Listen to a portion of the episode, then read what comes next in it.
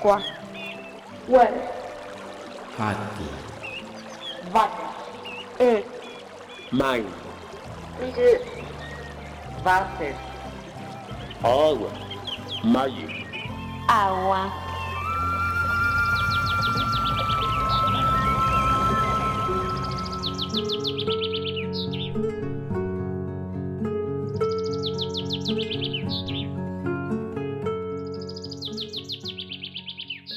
Desde niña y durante muchos años, escuché que tenía la cabeza llena de pájaros.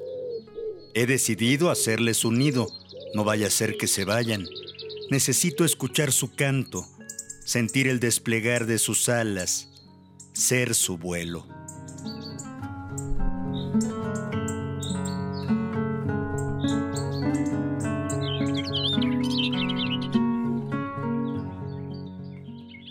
Nido, Bonaí Capote.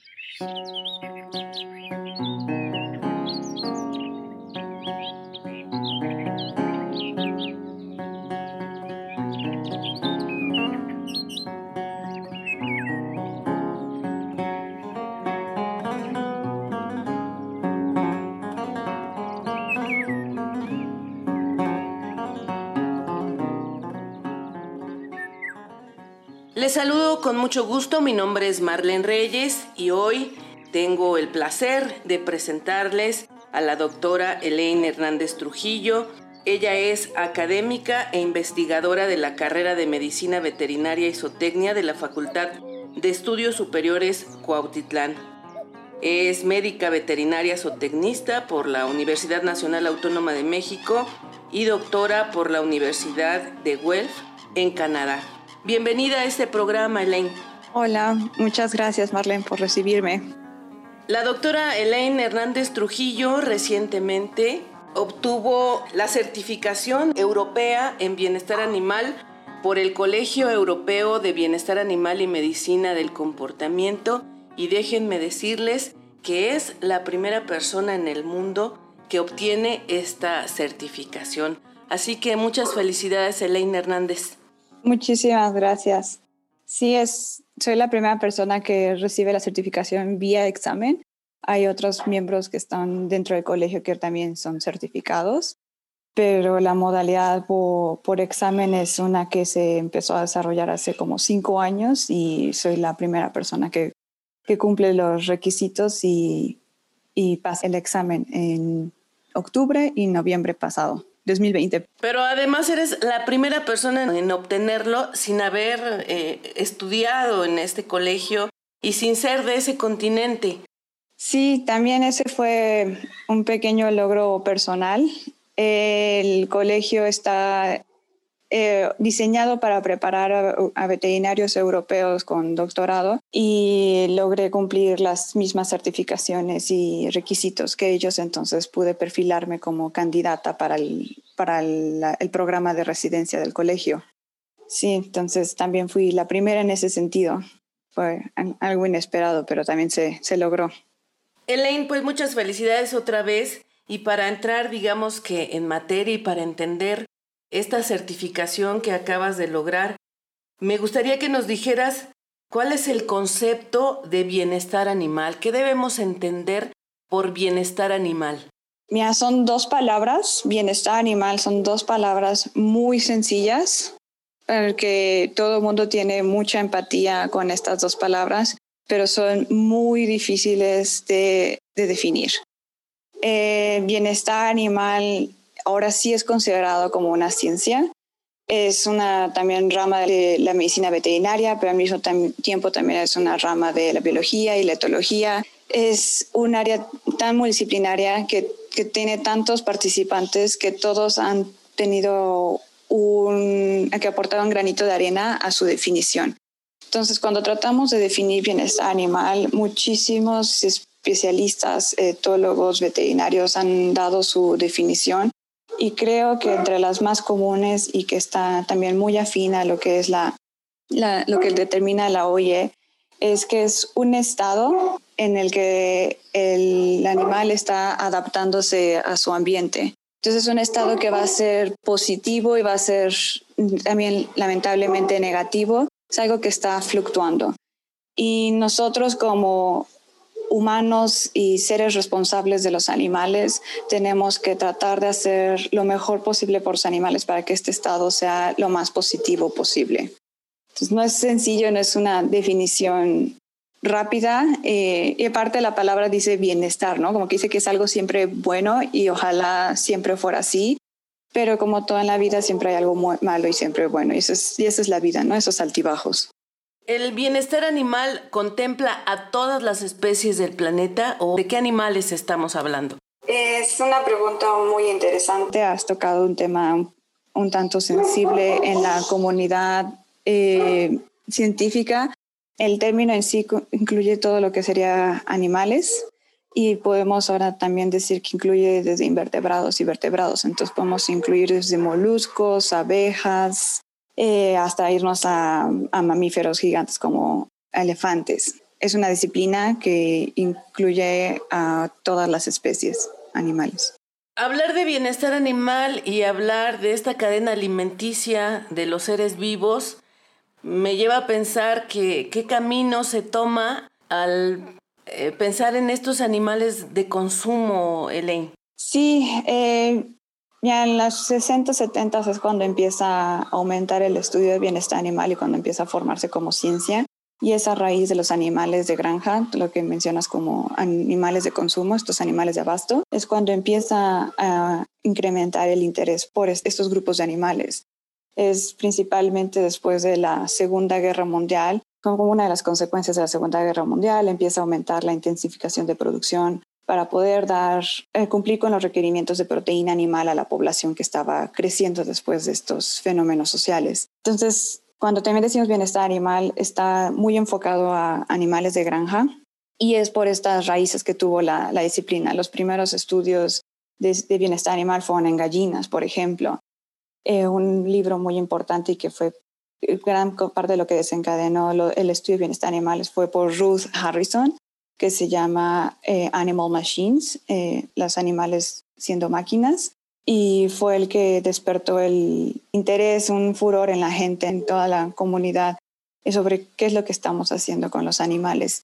Y es específicamente a partir de, este, de estos libros y de estos fenómenos sociales, toda esta combinación que se enfoca el bienestar o la ciencia de bienestar animal surge en animales de granja. Entonces, tal vez por eso Mucha gente solo piensa en bienestar animal, en animales de granja, pero ha incrementado y ahora también se habla mucho de mascotas, perros y gatos, por ejemplo, eh, animales poco convencionales como los que tienen iguanas, eh, algunos otros reptiles o anfibios también en sus casas como mascotas no convencionales también entran en el sector y cada vez sabemos más problemas de bienestar y salud en estos individuos.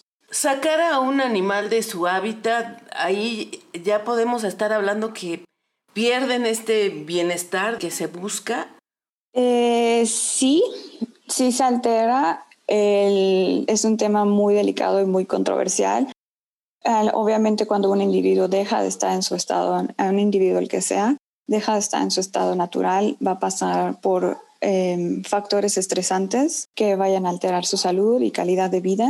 Y por ende también su bienestar. Pero eso creo que tengo que, ser, que puntualizar en el hecho que aplica a todos, ¿no? Los niños que van a las, que están en, sus casas y que por primera vez van, una, van a una escuela, los estamos sacando de su ambiente, que era su casa, y van a, a la escuela por primera vez. Estamos haciendo exactamente lo mismo, ¿no? Es, eso bienestar es, tiene cosas buenas, tanto cosas malas, pero también cuando hablamos de fauna estamos hablando también de consecuencias probablemente irreversibles. Entonces, cuando se sacan estos individuos de sus ambientes, ecosistemas, estamos alterando al individuo y muy, muy probablemente también al ecosistema. Es un fenómeno que va más allá de un, ejemplar, sino es un fenómeno que tiene consecuencias, yo creo que inmesurables. Elaine Hernández, para hablar de bienestar animal tenemos que hablar de una ética humana y de conductas que tienen que ver con la ciencia, con la legalidad.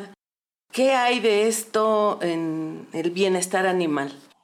En el colegio, no, como, se encargaba de formar a veterinarios, era el objetivo, formar a médicos veterinarios em, especialistas en bienestar, se trató de abordar el punto de bienestar animal desde los tres aspectos, éticos, eh, legales y científicos.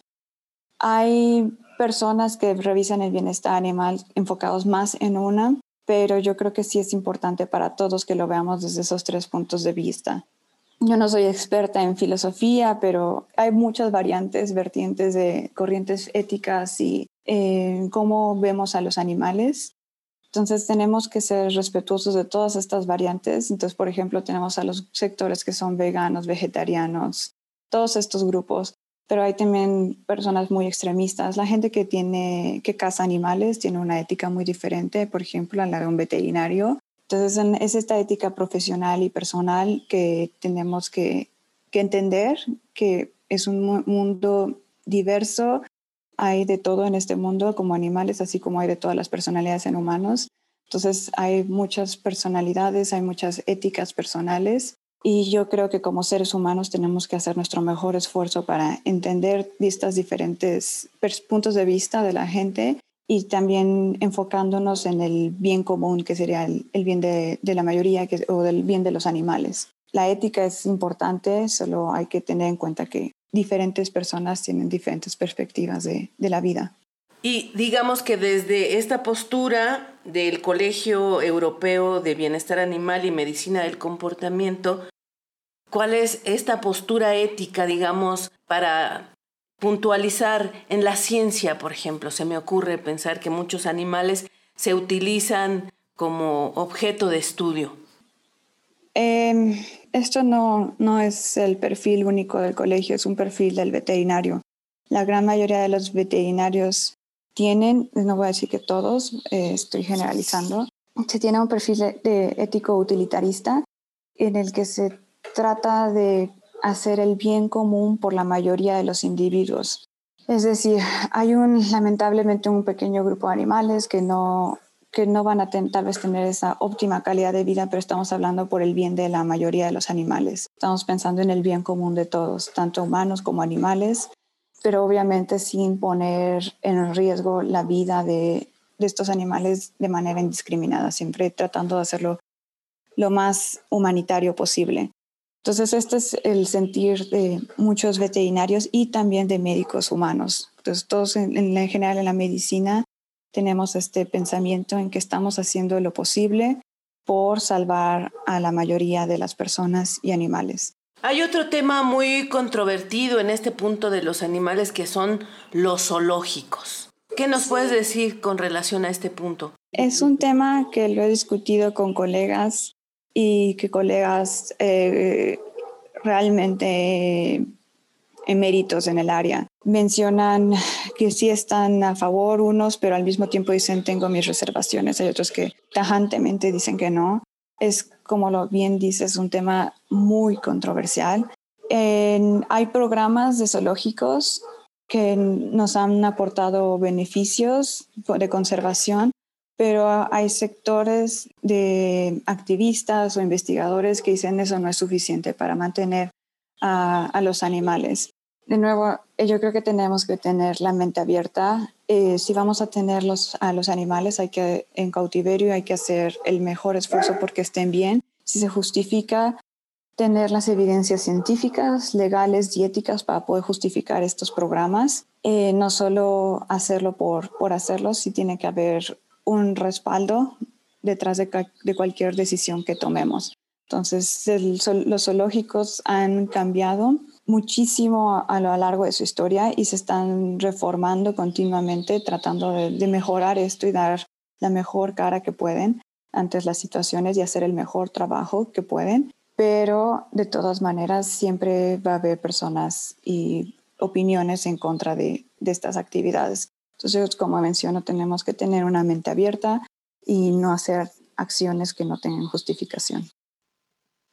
Elaine, sin lugar a dudas, otro tema que merece la atención al hablar de bienestar animal son los circos. En México está prohibido explotar animales para el espectáculo, pero sucedió algo trágico. El destino de los animales que dependían de esta actividad quedaron en el total abandono. ¿Qué opinión te merece este tema, Elaine? Es también muy controversial. Este es lo que digo que lo que mencionaba, cualquier acción no debe de realizarse solo porque sí, aunque más pasional sea o tal vez sea lo más lógico de hacer en ese momento, siempre hay que pensar en las consecuencias y en el hecho de que hubo animales que se quedaron sin un hogar, sin la atención médica que se merecen estos animales. Eso es lo que no se debió haber procedido. Eso es a lo que me refería. Toda acción tiene una reacción.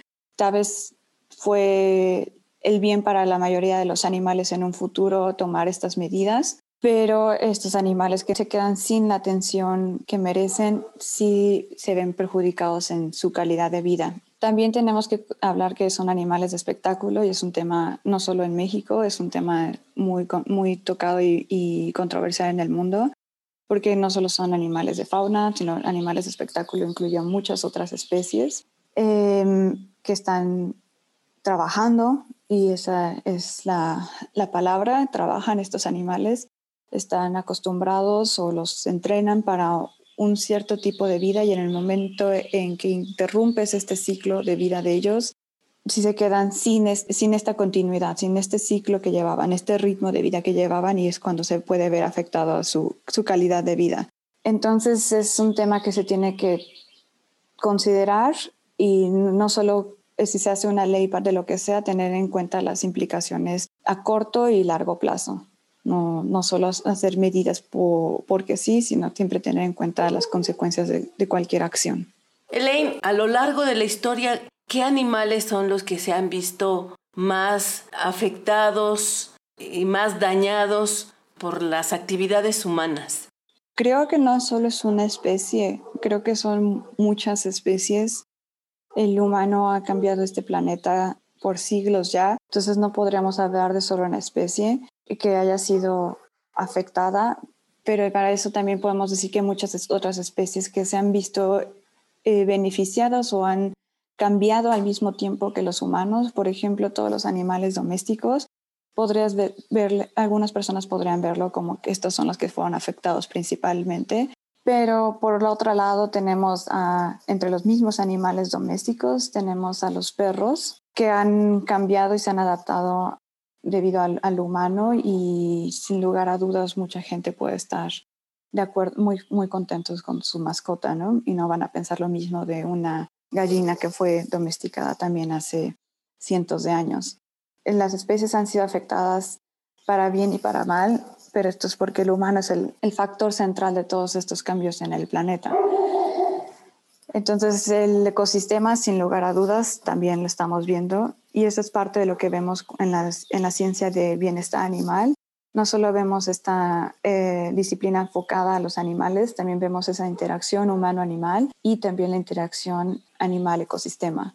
Entonces son muchas especies, no creo que pudiera decirte específicamente una. Probablemente todo lo que es de animales de fauna se han visto más afectados la fauna silvestre pueden verse más afectados porque no hemos podido medir tan puntualmente el, el impacto que ha tenido nuestra presencia. Doctora Elaine Hernández Trujillo, muchísimas gracias por tu participación en este programa. Una vez más, felicidades por ser la primera persona en el mundo en lograr la certificación europea en bienestar animal por el Colegio Europeo de Bienestar Animal y Medicina del Comportamiento. Muchas gracias. Muchísimas gracias por la invitación, Marlene. Le recomendamos a nuestros radioescuchas que si quieren tener información acerca de las actividades de la FES Cuautitlán, les sugerimos que le den seguimiento a la página de Facebook Comunidad FESC, F-E-S-C.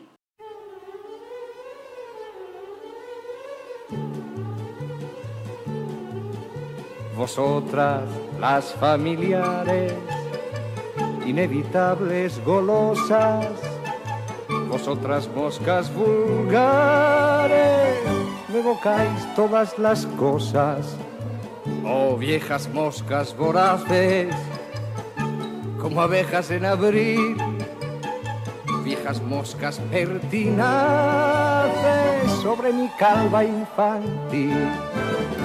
moscas de todas las horas, de infancia y adolescencia, de mi juventud dorada, de esta segunda inocencia que da en no creer en nada, en nada. Moscas del primer hastío en el salón familiar, las claras tardes de estío en que yo empecé a soñar. Y en la aborrecida escuela, raudas moscas divertidas, perseguidas, perseguidas por amor de lo que vuela. Yo sé que os habéis posado sobre el juguete encantado, sobre el librote cerrado, sobre la carta de amor, sobre los párpados yertos de los muertos, inevitables golosas que ni labráis como abejas, ni brilláis cual mariposas pequeñitas, revoltosas, vosotras, amigas viejas, me evocáis todas las cosas.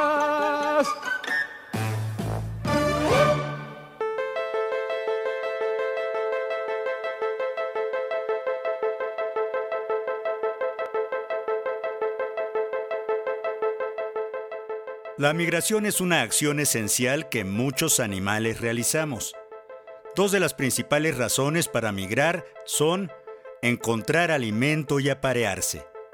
Así, insectos, peces, aves y mamíferos están en constante movimiento, entre ellos el Homo sapiens. No obstante, sea una migración temporal o definitiva, las actividades de los Homo sapiens han perjudicado la territorialidad y afectado el bienestar de las otras especies. En algunas ocasiones hemos mercantilizado la migración con fines recreativos, como cuando se invaden los espacios de tránsito de las ballenas. En otras, hemos fragmentado los espacios de tránsito y les hemos ocasionado problemas de movilidad y adaptación espacial. El muro fronterizo entre el sur de Estados Unidos y el norte de México era una obra de infraestructura que de haber sido construida hubiera destruido hábitats naturales para satisfacer un capricho humano. Impediría el paso de especies migratorias que transitan entre ambos países, para las cuales no existe ni el constructo ni la noción de país o de entidad federativa. El territorio simplemente es.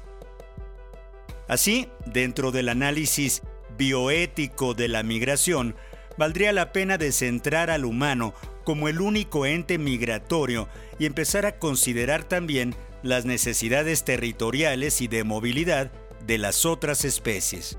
Los animales no humanos también migran porque huyen de sus depredadores. Las cebras huyen de los leones de la misma forma que casi cualquier especie del reino animalia huiría de los Homo sapiens. Sin embargo, esta no es la única razón que explica este tipo de desplazamientos. En África, por ejemplo, una gran cantidad de animales no humanos migran constantemente debido a las variaciones climáticas que se evidencian en cambios de temperatura, humedad y precipitación. Parece ser que el Homo sapiens es el responsable de esas transformaciones y que las otras especies están lejos de generar procesos inminentes de adaptación. ¿Qué tan fácil es que un ave, un pequeño mamífero o un reptil se adapten en el corto plazo a días aceleradamente más calientes o a inviernos cada vez más fríos? Esto no generaría problemas ecosistémicos, dado que varias de las especies migratorias sostienen toda la vida en la Tierra al ser polinizadores y dispersores de semillas y proporcionar alimentos a otros animales? En el Antropoceno, las migraciones de los animales pueden dejar de ser benéficas y terminar siendo la causa de su muerte. Un ejemplo de esto es cuando se promociona la caza de ciertas aves justo en su temporada migratoria. La ambición infinita del Homo sapiens permite destruir cualquier cosa que se interponga en su camino, privar de la vida a cualquier ser y modificar el entorno desmesuradamente para satisfacer exclusivamente sus necesidades. Si no se trabaja para atender los problemas asociados con la migración animal, podremos destruir ecosistemas completos y condenaremos al planeta a millones de especies animales y a nosotros mismos.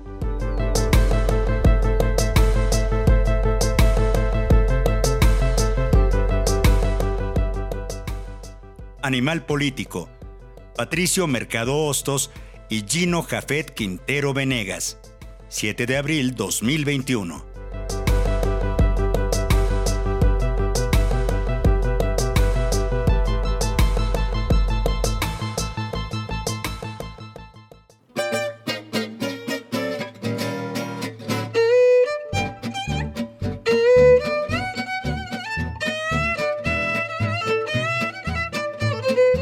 Participamos en este programa Antonio Fernández, Lourdes Garzón, Marlene Reyes, José Ángel Domínguez y María Felicitas Vázquez Nava.